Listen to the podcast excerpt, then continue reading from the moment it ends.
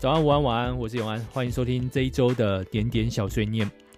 点点小碎念每一周都会来聊一下来自于点友们根据每一周不同的主题所分享出来的有趣故事。如果你也想参与我们的分享的话，你可以就是关注一下我们的点点小碎念 Podcast。我在每一集的 Show Notes 下都会去分享下一集我们可能会聊的主题是什么。除此之外，你也可以在 App Store 上面去搜寻我们的 App，叫做 M I N I D O T 点点。那我们的节目除了去分享故事之外，我们还会有募集大家的晚安以及点歌。晚安的话，就是你想用任何的形式想唱一首歌，或者想说一些话，跟我们听友说晚安，就把它录下来啊、呃，最后加一句晚安，然后寄给我，我就会在节目的最后一段播出。另外点歌的话比较特别，我们的点歌是用念的方式，所以你也可以像一般点歌一样，想点什么歌，想点给什么人，想对他说什么话，把它写下来寄给我。我的 email 是 a n a n f a n g at m i n i d o t 点 b e。好，那我们就开始我们今天的故事分享。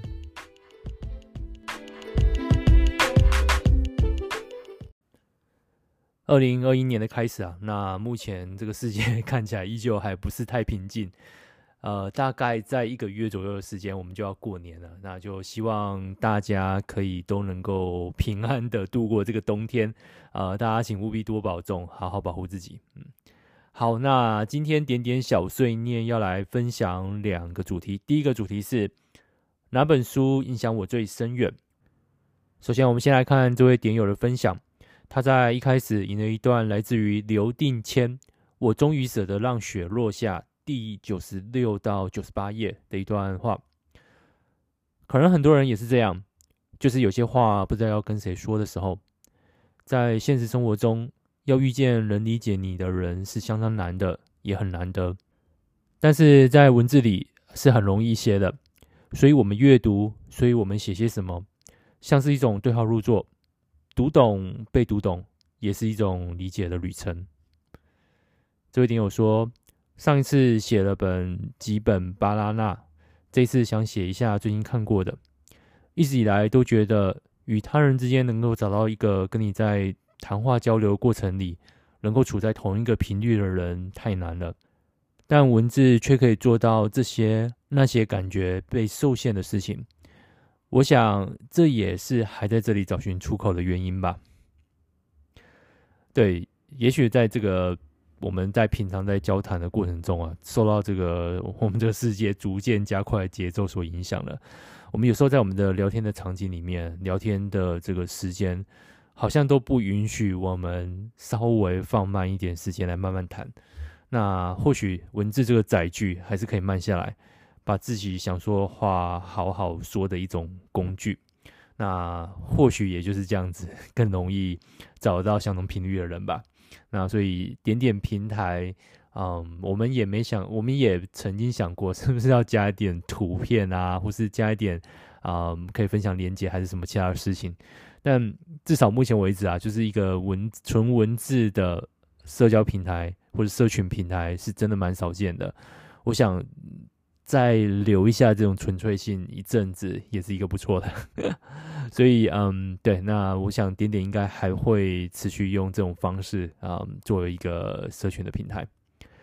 好，下一个点友的分享，他也是分享书中的一段话，他是这本书是如何说服一只猫。要说服一只猫你爱它，比说服人简单得多。一只猫会简单假设。你的人生没有其他对象，但一个人总是会怀疑这一点。哎，我我想问的就是：子非猫，安知猫之对象？对，所以啊、也许啦，在猫猫在看对象这件事情，它是非常简单，只要能够让它取暖啊，能够提供它食物的，它都一律看成是仆人。那在它猫的世界里面啊，仆人就是仆人，很单一，但是你必须要满足这个条件，对。好，嗯，对，如何说服一只猫？下一个点友的分享，嗯，这位点友说，二零一六年八月中旬，我在服丧期间，拿起当时因日本直木赏而得奖备受关注的作品《流》，在两天内一口气看完。作者王正旭笔名东山张良，祖父为中国东山人，而父亲则在一九四九年来台，同时为旅日学者，也是作家。而王正旭在台北出生，却在五岁后移居到日本。有着如此多重文化交融的成长背景下，作者有效地利用自己台日不同文化记忆的优势，用日语撰写出台湾特有的街头文化。对我来说，二十岁之后的人生轨迹有两个很大的转折点，第一个就是遇见黄奕的《无声语》，再来就是看完了《流》之后，合上书的那一刻，我好像知道自己该做些什么，即使对当时的我而言，那是好渺茫、好遥远的迷雾。但一步一步的，我走到一条可以看见终点的道路。故事的最后，主角在经历一切风雨后，成了一名日文翻译。整个故事的背景明明一直围绕在家族的背叛和中国内战的历史背景中，作者在终于找出事件的真相后，却淡然的选择了一个此书不曾琢磨的日文翻译，这样让我感到很有兴趣。同时，因为自己也正尝试着翻译的乐趣，所以像是被打开开关般的，在心中埋下可以尝当当看翻译的想法。老实说，这么多年后，对于故事的内容早已忘了差不多。但我一直记得当时看完书后，它所带给我的悸动。推荐给不习惯看日文翻译小说的朋友，刘及东山的第二本作品，以台湾为背景的《我杀的人与杀我的人》。呃，最后他 P.S. 说，其实我更推第二本。嗯，就像这个点友就是描述的这个场景啊，那因为他刚好描述就是服丧期间嘛，那我也想起有几本书跟我在陪伴亲人的最后一个阶段有关系，呃，刚好好像都跟英国有点关系啊。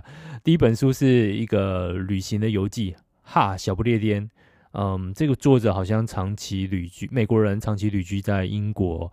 呃，因为要离开了英国，所以他就是花了一点六周的时间在啊、呃、英国的各处跑啊跑啊，然后写下这一本他长期在英国，然后带一点怎么说呢？就是反正用着美式幽默的眼镜去呃去看着他在英国碰到这一切。那另外一本我觉得还蛮有趣的是《我的大英百科狂想曲》。那 这本书它是一个呃杂志的编辑，那突然有一天他决定要把《大英百科》从 A 看到 Z 全部看完，然后看看自己能不能成为一个啊、什么都懂的的人这样子。对，然后嗯，老实说啊，我现在其实也不太能够想起这两本书的这个细节，可是，一旦想起那个场景，我可以用一个比较俯瞰的视角就看到。啊、过去的我拿着这两本书，坐在病床旁边，然后是在一个啊、病院的的病房里面陪着我的爷爷这样子。然后我我不确定为什么那时候会决定用这种方式陪着他。那基本上他插管也没办法讲话了，可能有有一些潜意识下，就是他一直期望我们这些孙子辈的都可以多念点书啊。那我那时候就想说，那。那既然要打发时间，我就用这种方式在他身旁打发时间吧。对，所以啊、嗯，也会让我想起了这个场景。好，那刚刚这位点友推荐的一个作者有两本书，大家有有兴趣也可以看一下，是东山张良的《流》以及《我杀的人与杀我的人》。那我们就来看下个点友的分享吧。他说，这次要和去年写的不一样。小时候真的很爱看书，那大概是我无聊的消遣。有些书架上的书，在寒假、暑假，我会一口气读，再读过一次。再大一些，遇上一些喜欢读书的朋友，就能够互相讨论翻译小说，但也有只能谈论某些范围的小说的同学。记得以前超有规律的是很早起床，吃早餐的时候看的永远都是那些文学作品。是唯一属于我的读书小时刻，可能觉得刚醒来，脑袋正好很清醒。后来发生很多事，我发现我丢弃了那个习惯，但是最后救助我自己唯一的方式还是那些书。后来有人送我一本书，《在天堂遇见的五个人》，之后他还送我秘密，我很感激他那时候的协助以及证书。那时候我才懂，原来证书也是一种送礼的选项。很意外的，我一个很要好的朋友，在最后毕业的时候，也是送我两本书。他希望我能够跨越我的困难。其实那两本书，在我拆开包装纸的瞬间，有一种很想掉眼泪的感觉。还是你懂我，我内心这么想的。可是我们之间也有些无法理解的失去呢。最后那些影响我深远的书，是我现在还是不想提及书名。但是我能够确定的是，在我阅读第一篇资料的开始，我觉得人生开始有了方向。我记得我第一天看完，回头对我朋友说。不知道看了什么，但我内心中有个石头好像放下了。有时候心灵真的很奇妙，你不知道你看什么，可是内心往往已经开始引起共鸣。尤其它的速度及察觉，永远比你想象的还要快。这就是为什么有些时候到一个空间，不知道刚刚发生了什么事情，可是你能够发现刚刚空间冻结的例子。我喜欢阅读这些书。似乎永远在我遇到问题的时候，像是作者在另外一头听着，然后告诉我怎么可以怎么办。我想今年的新目标，除了规律的读完那些书，再者有些只看一半的书，也是时候完成它。因为有开始，也要有结束，这样我才能有下一个更好的开始。不知道大家看书的习惯是什么？那我自己曾经 有一度非常偏执的，一定要由第一页开始看起。不然大学那时候会有很多那种教科书的原文书要从第一页，而且通常你书看一半就觉得不对劲，没有看完就对不起他。可是，可是你以后有些时候真的有一本书，你真的是完全就觉得看不下去，然后这样的书就越积越多。嗯，尤其这几年这个。看书的时间就越来越短了，嗯，很多自己想了解的讯息，现在大部分都是用数位的方式呈现。那有可能像是过去的 blog post，或者是像越来越多的影片，或是有人就把它录成 podcast。那即使是电子书，也不像过去是一次所有内容经过编辑之后发布，现在。像是章节性的，甚至是一些就是用的工具书，因为过去都有再版的问题嘛，二版、三版。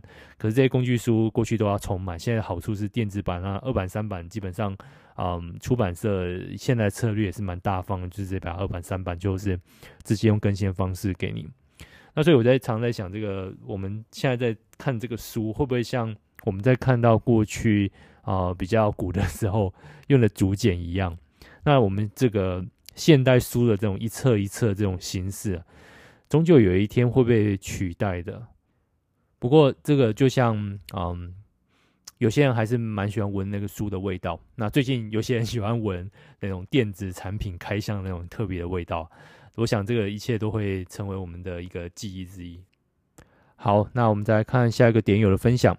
这个点友说：“好难啊，怎么可能只有一本？”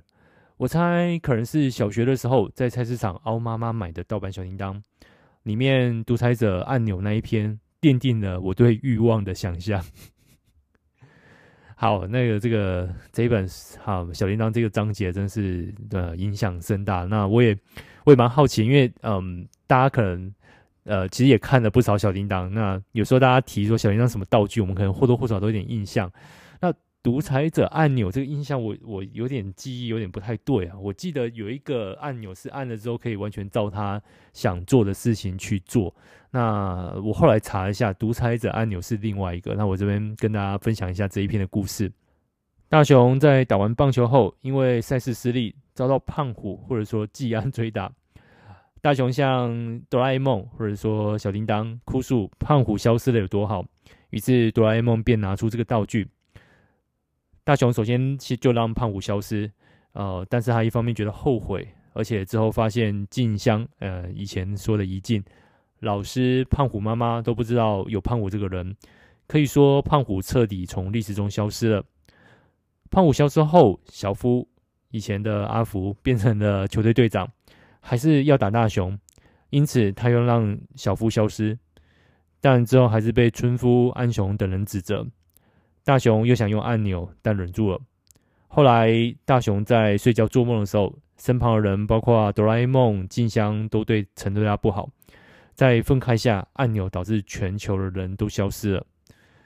大雄一开始先是很震惊的，然后逞强认为这下就不会有人看不起他了，去面包店、玩具店拿了很多东西来吃和玩，但最后还是感到孤独。等到天黑后，大雄想说开着灯睡，却遭到了停电，终于感到孤独，便后悔自己所作所为，想说就算是胖虎也行，希望能有其他人出现。这个时候，那个哆啦 A 梦就出现了，说明这个独裁者按钮只是为了惩罚。独裁者而用的，大雄很高兴。之后在空地练球的时候，被小夫跟胖虎取笑，但他觉得四周有人吵吵闹闹的才有意思。其实啊，就是小叮当的蛮多的篇章都蛮有意思的，也蛮蛮有寓意的。然后不知道大家有没有就是有有看过同一个藤子不二雄的一个作品，就叫做 S.F 短篇集吧？呃。S.F. 异色短篇集，那里面就是可以想想象是成人版的小叮当的一个世界。那嗯，里面的故事都非常非常有意思啊。那大家如果有兴趣，可以去翻翻看。那嗯，我自己就是后来当他出那个完整版的时候，还整套全部买下来，因为那个里面的故事都真的非常非常的精彩。好，那我们再看接下来的故事分享。那接下来故事分享，我们换一个主题。呃，下一个主题是详细描述我现在的发型。好，首先第一个点有这么说：在近视之前，同学叫我彭恰恰；近视之后戴上眼镜，外号称为陈雷。好吧，这两个的角色都算讨喜，我就接受了。出了社会之后，觉得卷发只要拨一拨，不需要特别的抓发型，挺方便的。但这又变成另外一个故事的开端。朋友的朋友看到照片问：“哎，你这个朋友挺韩系的，韩国人吗？”到澳洲打工，韩国同事知道我是台湾人后说：“你是韩国人吧？卖骗我哦。”在走路上，韩国人看到我也用韩文跟我打招呼。在台湾吃饭，店员一直看着我，最后结账问我说：“嗯、你是韩国人吗？”原来你看这么久，只是想问我这个啊。坐捷运，韩国游客也用韩文跟我问路。我是架杠的 MIT 啦。其实我一直很想当一个阳光男孩，我都跟我设计师说，帮我剪一个阳光一点的发型。从来都没有朋友说我很阳光，但这绝对不是设计师的问题，应该是我的眼睛一脸微光的样子，所以很韩系。现在交给家庭理发厅的阿姨操刀后啊，再也没有这困扰了。阿姨，你好厉害啊，把我剪得很像港片《无间道》里面的流氓，怎么这么复古？我没有不满意阿姨的手艺哦，因为她帮我摆脱另外一个人对我的误解，文青的形象。我真的不是文青哦。以前啊，有一句话是这么说的：你在那个剃头匠前啊，就算是天皇老人也得低头。所以。对，这个阿姨，这个理发厅的阿姨应该不是简单的人，说不定那一区的大哥都是她负责的。我记得以前在那个新竹，曾经谣传着一间非常传统，真的是从外表看起来传统到不行的家庭理发院。然后里面有位大姐，她因为有一年新竹有办金马奖的关系，他可是负责华仔的设计师。所以他那一阵子都非常难预约，因为那个家庭理法院跟华仔设计师的那个冲突真的蛮大的。好，那我们再看下一个点友的分享，他的发型。他说，男生剪头发没有什么困难的，加上固定两到三礼拜会修剪一次，所以每次去理发店问说有没有想剪的发型，就会说旁边修一修就好。夏天会喜欢短一点的发型，比较不会流汗，因为觉得头发油臭，而且洗头也很容易，连喷头冲一冲，洗发乳倒一倒，两三下就好了。冬天会喜欢留长一点的头发，因为冷，把头发当皮毛保护头壳，比较不会冷。括号心理作用。寒流来的时候特别不想洗头，每次洗完都很抖，要赶快去吹干。上次去一间没有去过的理发店里头，想说冬天留点长发。就说旁边修一修，上面不要剪短。结果理发师剪开了，就把旁边理得超短，还用剃刀刮平整。上面呢也剪得很短，完全跟预期的不同。隔天上班的时候，同事反应也很两极。一部分说看起来精神多了，一部分以为是不是失恋的，要 剉不剉的，令我哭笑不得。过了好几天，渐渐就不在意了，反正头发还在长，顺眼就好。别邋遢不修边幅，发型不发型的，老实来说无感。哎，其实你你你描述的这个发型，会让我想过以前那个贝克汉留过那个呃莫霍克发型。你你可以把那个上面的部分稍微抓一抓，这个在那时候 贝克汉留这个发型出来，那是我们那个大学男生最最想做的前卫造型之一呢。OK，那我们再看下一个点友的分享好了，下一个点友说，去年的十月十一号，我把留了好几年的长发剪了，老公是长发控，每次剪发都要问剪到哪里。那一次我就任性，才不管你三七二十一。若老公要是不喜欢，就算了呗，老娘爱就好了。括号当下自己也怕怕的。上次短发应该是我高中的时候了吧？当时的我这样用发型来转换我的心情。剪完了当下，问他说好看吗？括号一片寂静。虽然是预料中的反应，但不免失落。耳后的赞美我都当耳边风。还是宝贝儿子最得人疼了。妈妈，你剪头发了吗？好漂亮哦！果然娘没有白疼你了。这个问题来的正好，今天一月十一号，正是剪完了三个月。当时发长剪到肩下，大概是锁骨的位置吧。三个月后的今天，发长到了锁骨下，大概两到三公分了。刘海也长了，从脸颊长到下巴了。括号怎么这么快啊？觉得好像可以再来剪了。上个月的今天，我爱上短发，一种相见恨晚的感觉。我不想活在别人喜欢的样子里，我想活在自己喜欢的样子。不爱我就拉倒，反正我又不是叉叉叉叉。上一次染发是几年前，我不记得了。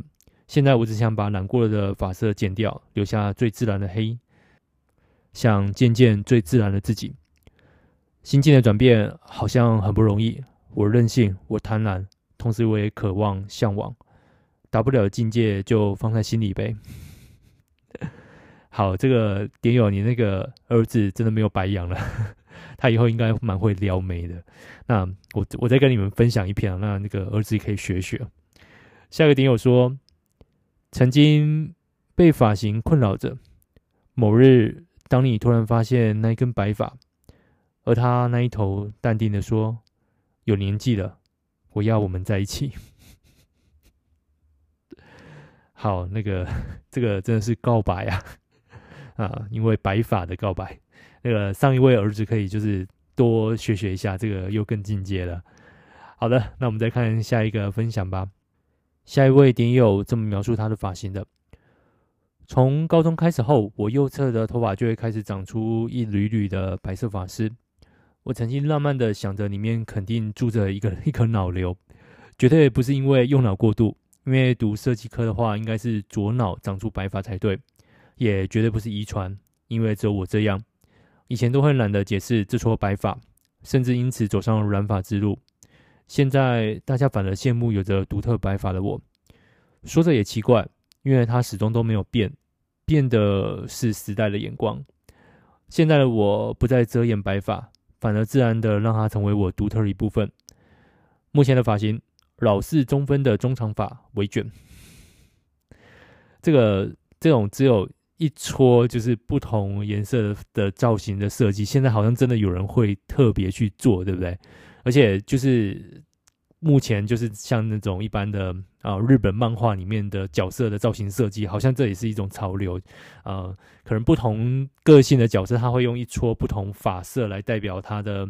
啊、不同的个性。那当然，以前可能都是啊、枕头都是同样的颜色。那我相信，可能大家逐渐的也啊、了解黑发的魅力之后，要为了要区分角色的个性，就改用这种方式。那对，就像这个点友说的，这个嗯、时代变了，那这个造型也不再是啊、非常奇特，反而是就是你的造型设计领先了十几年。呵呵 OK，那我们再看下一个点友的分享吧。下一个点友分享是说，我现在的发型很简单，黑色短发。比较好笑的是，我去年写的。去年那晚，因为蚊子的关系，我彻夜未眠到了清晨早上。真的不知道我哪来灵感了、这位点友他去年的文是这样子的：我不想描述发型，我现在只想抒发关于我以文共舞。我用炙热的目光追寻着那些黑影，我迅速挥舞着手，一一将它们拍落，留我独自个失眠。嗯。那个就是要不要到时候再多拍几支文字去找你，这样子你才能够有更多的文采。好，我们就来看最后一个点友的分享吧。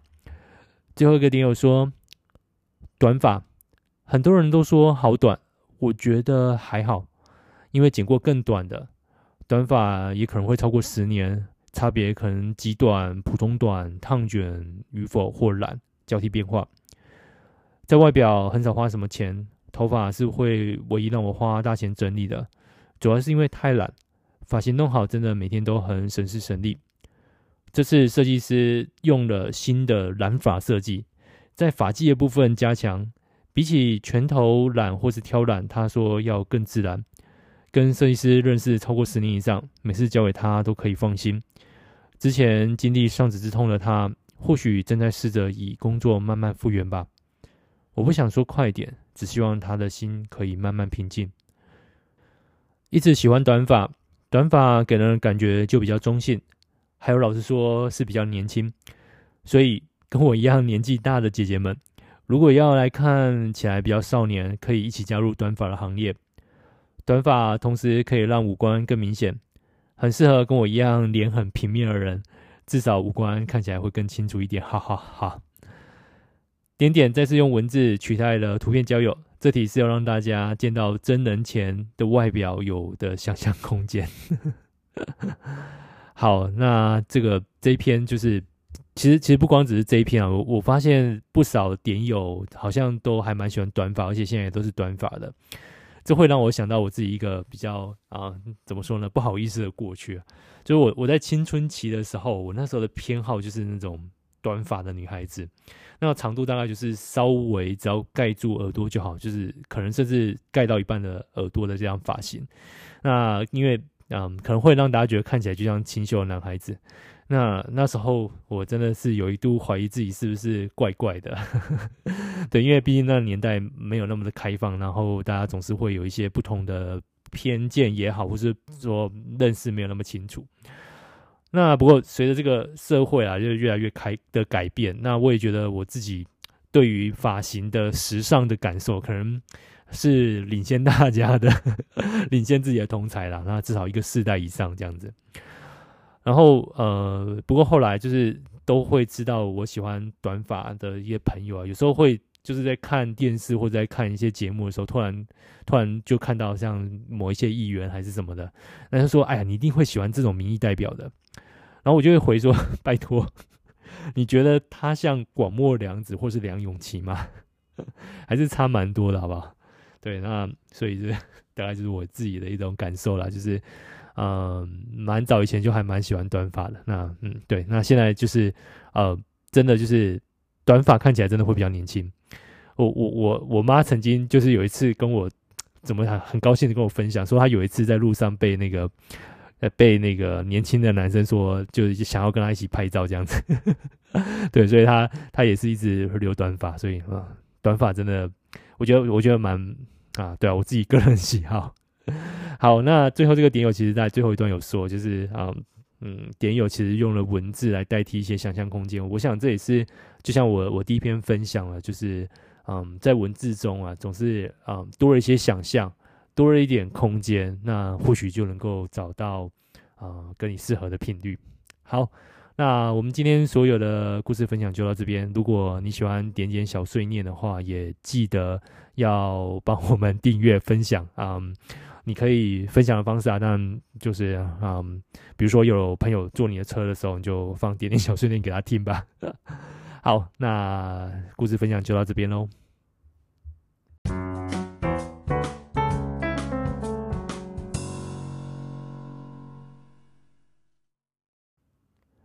好，那又到了我们点歌的这一 part 了。那哎已经好久没有听到大家的晚安了。就是大家如果最近想啊、用什么方式跟大家说晚安的话，记得就是录音给我。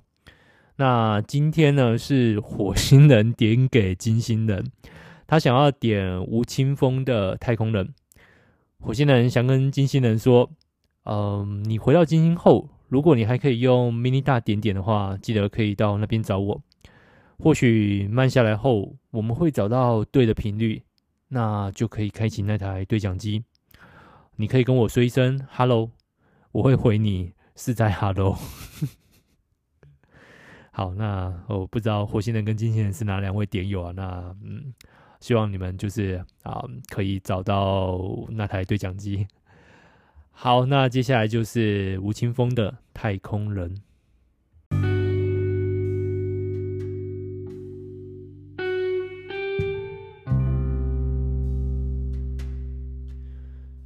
寂寞的太空人，当你回到陆地，回到平凡而不平凡的生活里。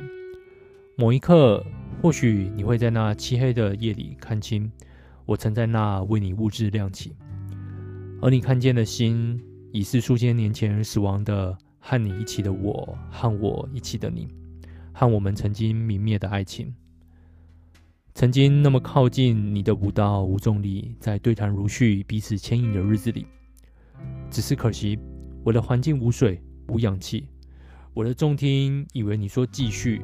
原来你说的是离去。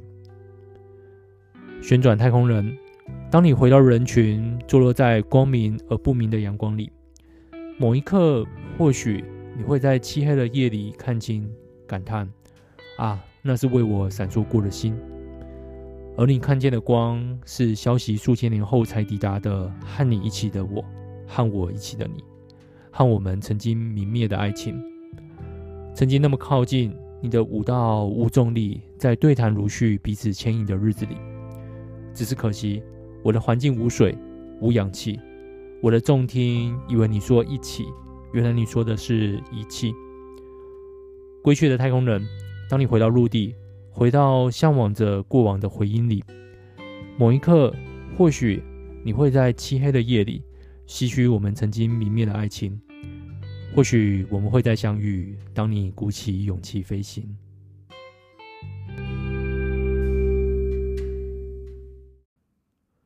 以上就是吴青峰的太空人。最后也希望那个金星人，你有听到火星人点给你的这一首啊，那你们可以早点就是找到彼此的对讲机。我我最后想再说一下，就是我们的片尾曲其实是来自于我们的点友阿抛啊，A P O W。阿抛他是我们非常老的点友了，我印象中他从这个平台一开始就可以看得到他的分享了。阿抛他现在也有自己的 podcast 的，那叫做阿抛撇号 S 即兴音乐创作。大家如果到各大 podcast 平台搜寻 A P O W，应该就可以听得到了。阿胖的节目主要是在讲他的即兴剧的演出，对，他是一个即兴剧演员。那我我最近也听他的那个 podcast 啊，他最近要演出一个呃怎么说呢，那个古装即兴剧，那我觉得应该非常有有意思啊。如果嗯、大家有在台北的话，就方便的话可以去看出他的演出。好，那最后还想说的就是，如果点友也有自己的 podcast 了，也务必跟我们分享。那有机会可以在点点小碎念跟大家分享，呃，不同的 podcast。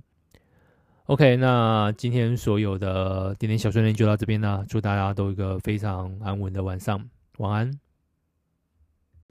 安。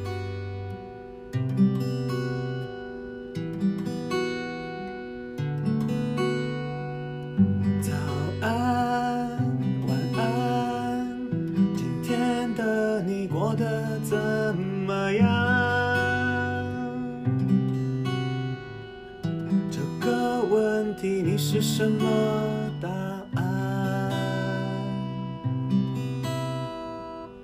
早安晚安今天的你是否还一样？心里的你会少一些